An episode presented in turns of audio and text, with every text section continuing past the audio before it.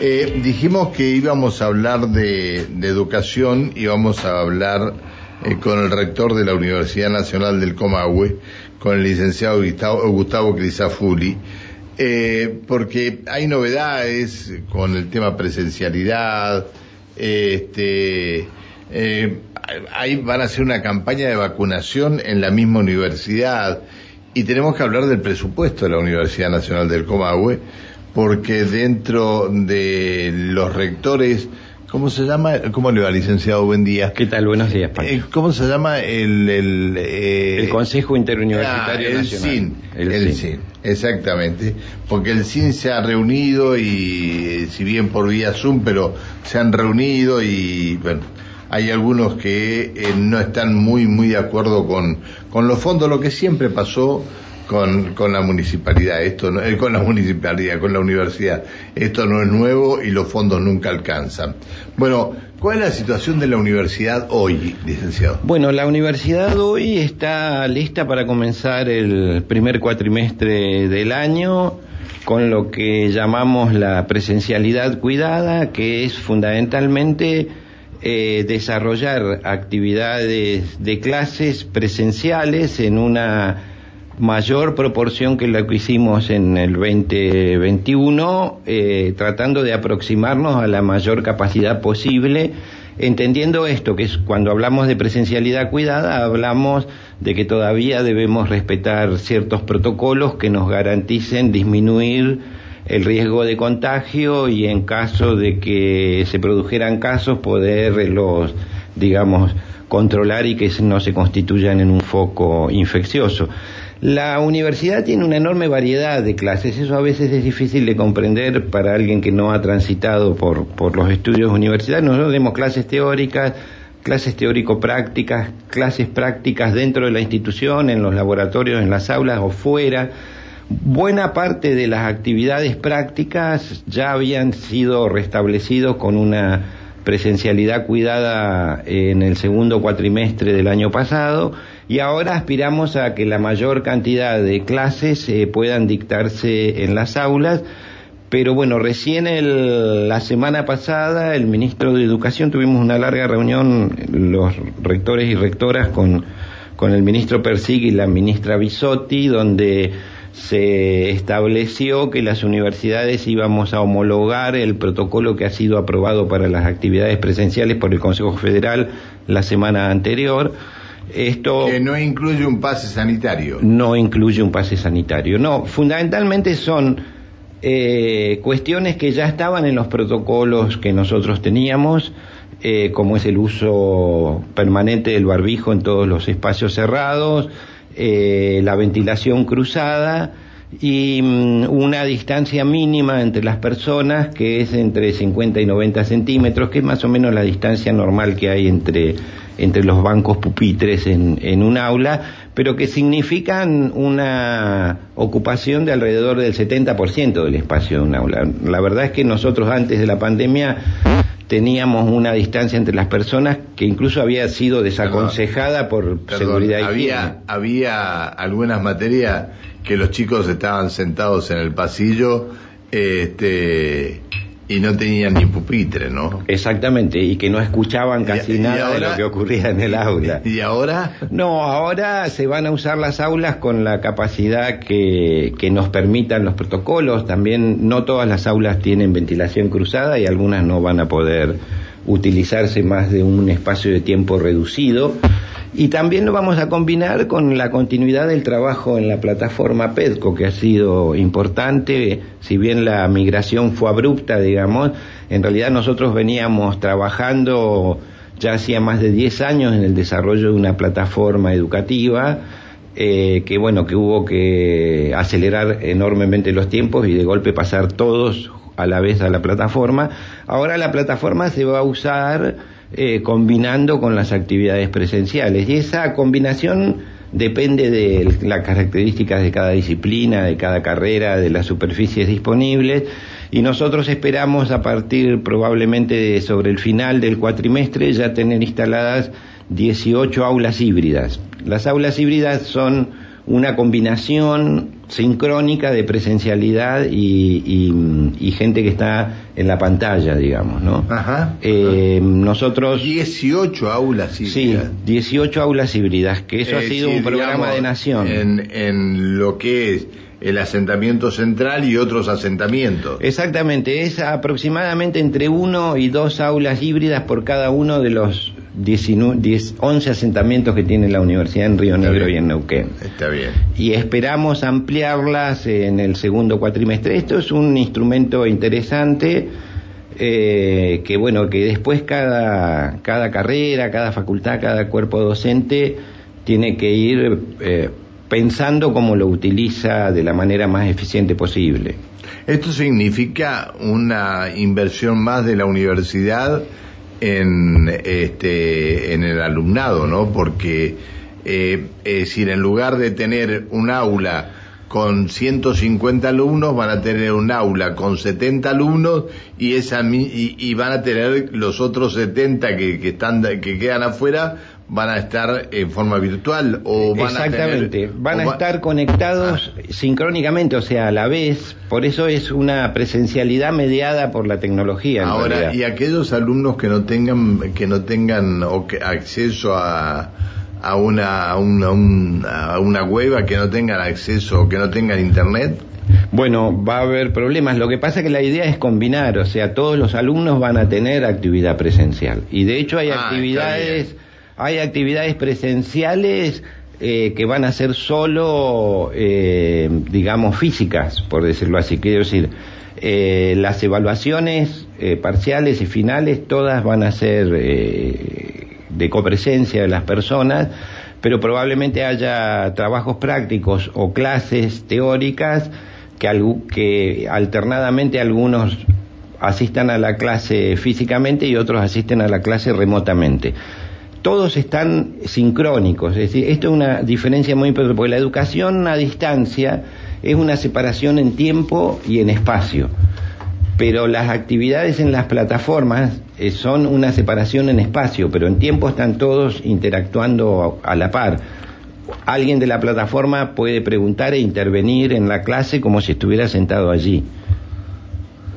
Eh, está bien. Este, yo le preguntaba al principio si los docentes iban a tener alguna especie de pase sanitario, no va a ser así, obviamente que los alumnos tampoco, pero van a permitir que vaya gente sin vacunarse a, eh, a una clase presencial? Sí, le vamos a recomendar a todos que se vacunen. Eh, por eso el comienzo de las clases coincide con una campaña donde en realidad la universidad se, se suma a las campañas que ya existen. ¿Ustedes van a tener vacunatorio propio en la universidad? Eh, estamos acordando esto con los gobiernos provinciales. Yo ya probablemente el próximo día lunes con el gobernador Gutiérrez iniciemos la instalación de un vacunatorio en el campus de Neuquén.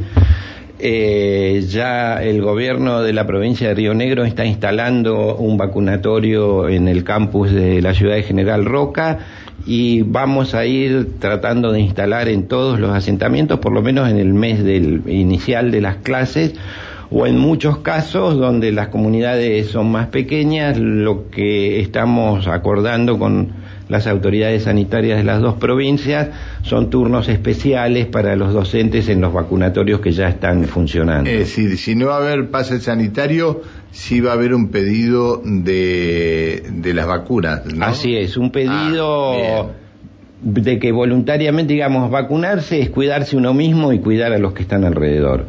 Eh, de todos modos, y esto es importante, Pancho, en la reunión que tuvimos con la ministra Bisotti, la gente del Ministerio de Salud mostró algunos estudios que ellos hicieron sobre, digamos, la proporción de vacunación en la población entre 18 y 29 años, que es, eh, digamos, eh, buena parte del estudiantado universitario y allí la proporción de jóvenes con, con el esquema completo es más alta que el promedio del país.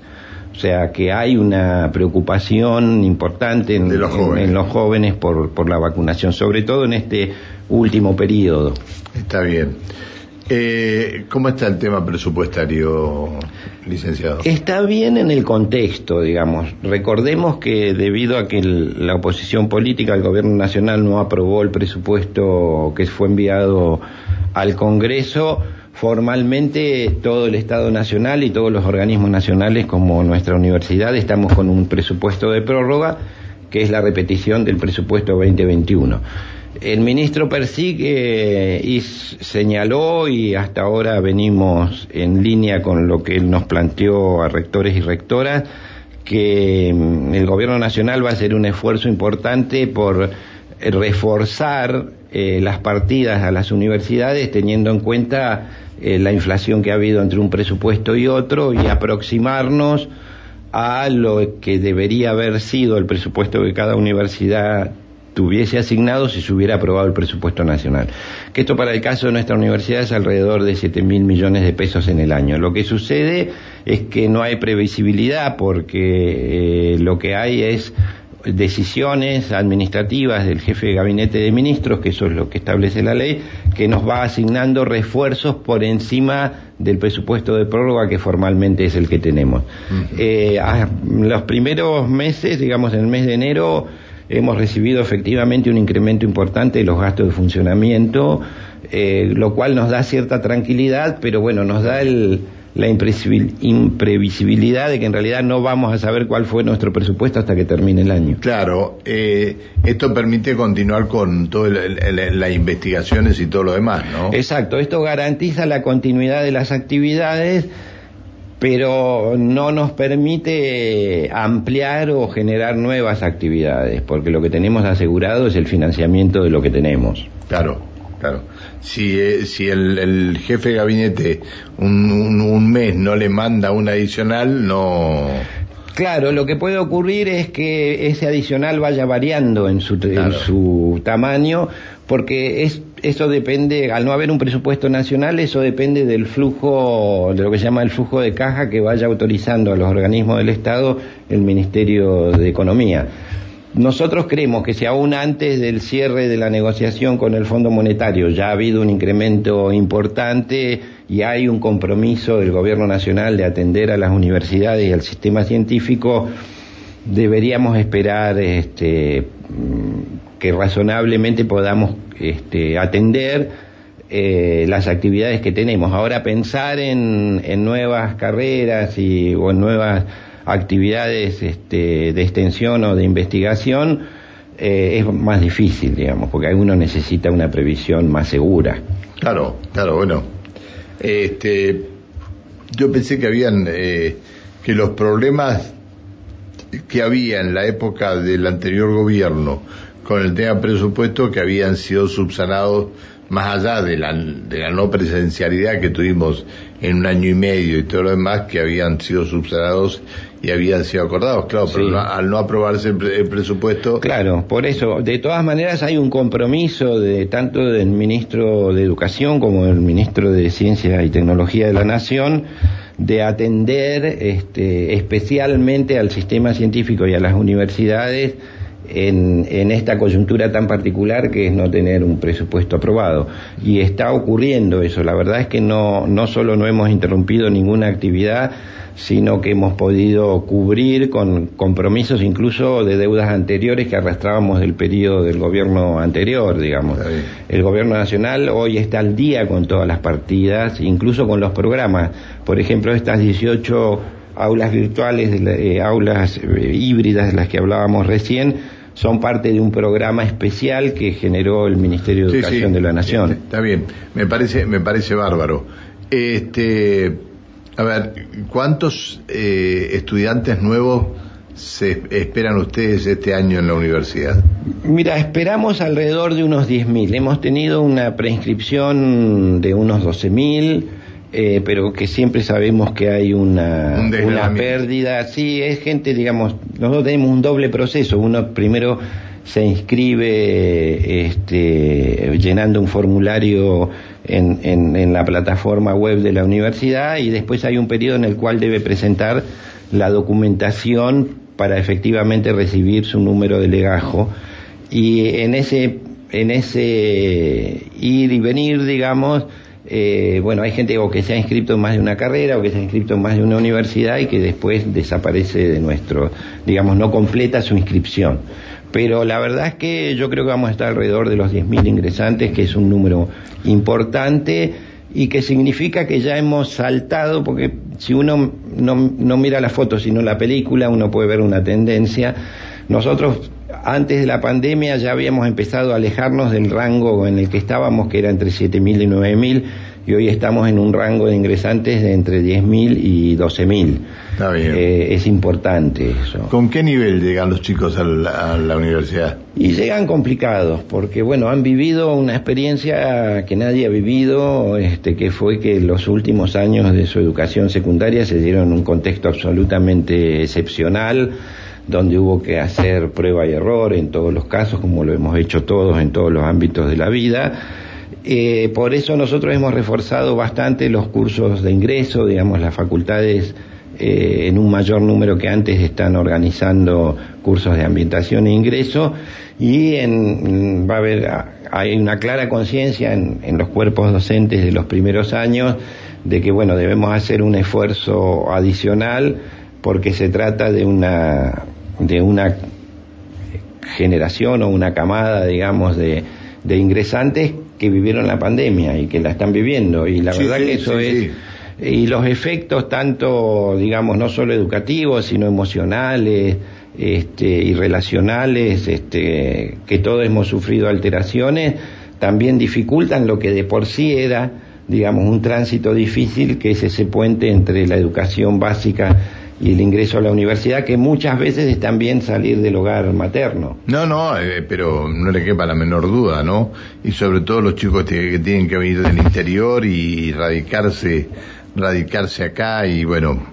Eh, le preguntaba esto porque eh, esta mañana anunciábamos nosotros los cambios que hay en la nueva secundaria. Mm. Eh, usted sabe que ya no se va a repetir más. eh, yo tengo entendido que primer año, pero recién me llegó un mensaje que es primero y segundo año que no van a repetir más los estudiantes. Si antes los estudiantes llegaban con problemas de la escuela primaria, este, y más ahora actualmente con más problemas, creo que habrí- tendría que haber un- una, una mayor preparación para los chicos.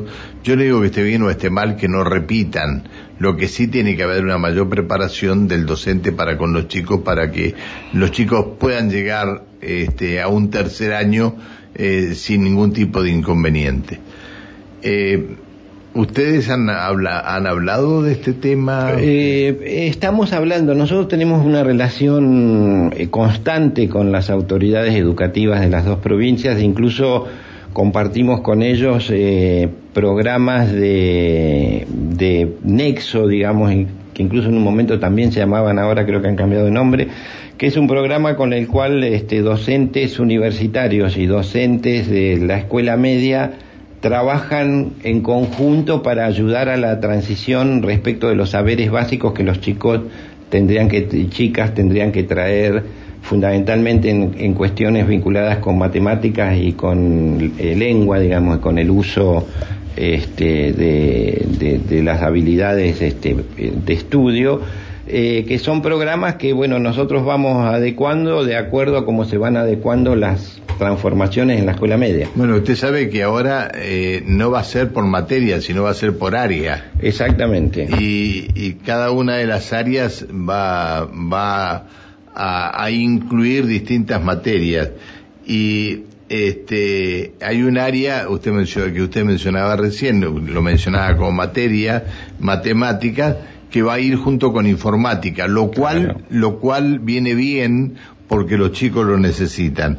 Pero en el caso de lengua, este va a ir lengua y literatura, otras lenguas, es decir, digamos, yo dije, ¿cuál es el problema que pongan inglés, francés o, bueno, una ex docente me dijo, me, mandó todas las lenguas que se hablan en las comunidades, pero bueno, otras lenguas, y en ese mismo, en esa misma área va a ir danza, teatro, artes visuales y música.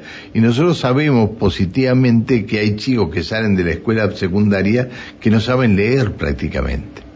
Y este es un problema grave. Yo creo que lengua tendría que haber estado también en un área mm, como matemática, digamos, en una, eh, eh, sí, como un área específica. Como un área específica. Sí, siempre eso, eh, discutir lo que uno incluye o excluye es tema, es un tema. Yo, curiosamente, terminé mi secundaria en una escuela piloto de la Universidad del Sur, donde cuando nadie tenía educación por áreas, nosotros ya estábamos probando esas cosas y la verdad que mm, yo concuerdo con vos, Pancho, en que tenemos que hacer fundamentalmente un esfuerzo muy importante respecto de eh, la lectoescritura.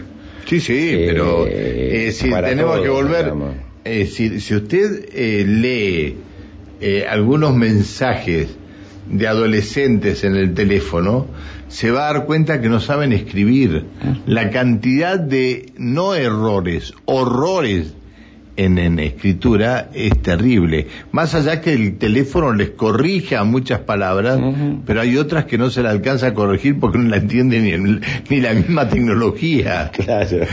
Este sí, bueno, es cierto, también en general siempre los adolescentes van siendo creativos con la lengua. este, así acá. Bueno, pero es, así, las lenguas son cosas vivas, ¿no?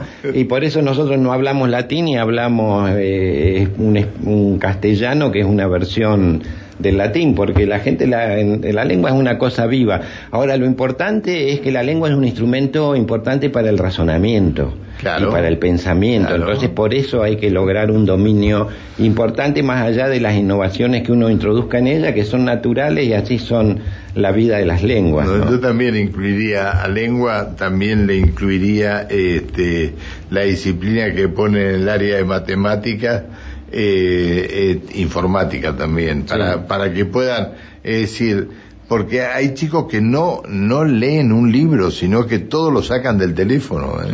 No, seguro. en eso, bueno, ahí creo que ahí también hay una cuestión de que es que es muy importante trabajar, que es esa esa especie de gap, de hiato que hay entre las culturas de los adultos y de los jóvenes eh, y el, uso diverso de la tecnología este, que hacen ambos, que es un, es un problema. Yo siempre cuento, yo tuve mi primera computadora cuando yo era un profesor universitario y un investigador de CONICET, digamos. Este, bueno, eso bueno, hace un le habrá pasado lo mismo que a, nosotros. Nosotros estábamos en el servicio informativo y nos dijeron, bueno, desde mañana traemos computadora. ¿Cómo que nos van a sacar la Lexicon 80? ¿Cómo nos van a sacar la Lexicon 80? Y este, este Eh, cuando cambiaron las computadoras, eh, bueno, acá teníamos, digamos, muchos nos compramos computadoras para aprender en nuestras casas y eh, la única que tenía este, internet acá era Calf. Claro. Y para, para poder conectarse tenía 15 minutos de un, de un ruido terrible terrible. Esos fueron los primeros pasos. Claro. Este, pero negábamos, muy rápidos. negábamos eh, totalmente que nos sacaran al léxico 80. Claro. Y ahora recibimos ya en la universidad lo que llaman los nativos digitales, o sea, chicos que nacieron con el teléfono celular y la computadora y internet. Sí, sí, sí. y es una diferencia importante. los millennials y los Está bien. Este, le tengo que agradecer que haya venido Queríamos charlar un ratito con usted, eh, pero por sobre todas las cosas quería verlo cómo había sobrevivido al virus. Bien. Porque por, esa, por, ese, por ese estado pasamos muchos. Este, algunos quedamos más o menos, otros han quedado muy bien y otros han quedado peor que nosotros. Bueno, yo creo que estoy en el promedio. o sea, eh, por suerte, cuando me contagié ya tenía la dosis de refuerzo y creo que eso fue muy, importante. La pasé bastante mal, pero bueno, ahora estoy viendo que todavía, viste, a todos nos queda algo. Siempre, siempre este, queda. Que, hay que, que, hay que atender y que hay que cuidar. Y esto del aire acondicionado eh, generalmente no nos hace muy bien, pero bueno pero tampoco podemos estar en un ambiente tan, tan cerrado sin tener un aire acondicionado. Gracias, licenciado, por venir, ha sido un gusto. Eh, ¿Cuándo, hay elecciones en la universidad? Eh, bueno, el Consejo Superior en la próxima sesión de, de ahora de fines de febrero tiene que establecer el calendario electoral. Nosotros eh, creemos que van a ser eh, como han sido siempre en torno a mediados del mes de mayo. Bien. Ahora, usted no se puede presentar más. No, yo me puedo presentar, pero bueno, es una cuestión que no, que, que estamos viendo dentro del espacio político qué perfiles definir para, para la próxima gestión. Eh, yo legalmente estoy habilitado a ir a un tercer mandato, pero... Ah, está habilitado para un tercer sí, mandato. Sí, sí, pero personalmente pienso que ocho años está razonablemente bien. Se va a evitar un montón de dolor de cabeza, ¿no? pero bueno, recién estamos en la etapa en que estamos definiendo, bueno, los, los programas de gobierno, porque la verdad que la universidad se nos cambió la agenda, la, con la pandemia cambió la agenda a todo el mundo. No solamente a la universidad, a todo el mundo. A los medios de comunicación. Yo estuve un año y medio encerrado en mi casa transmitiendo de mi casa. Bueno, gracias por venir. No, gracias a usted, Pancho. Bien, un gusto como siempre. Gracias. El diálogo que manteníamos con el rector de la Universidad Nacional del Comahue, el licenciado Gustavo Crisafuri.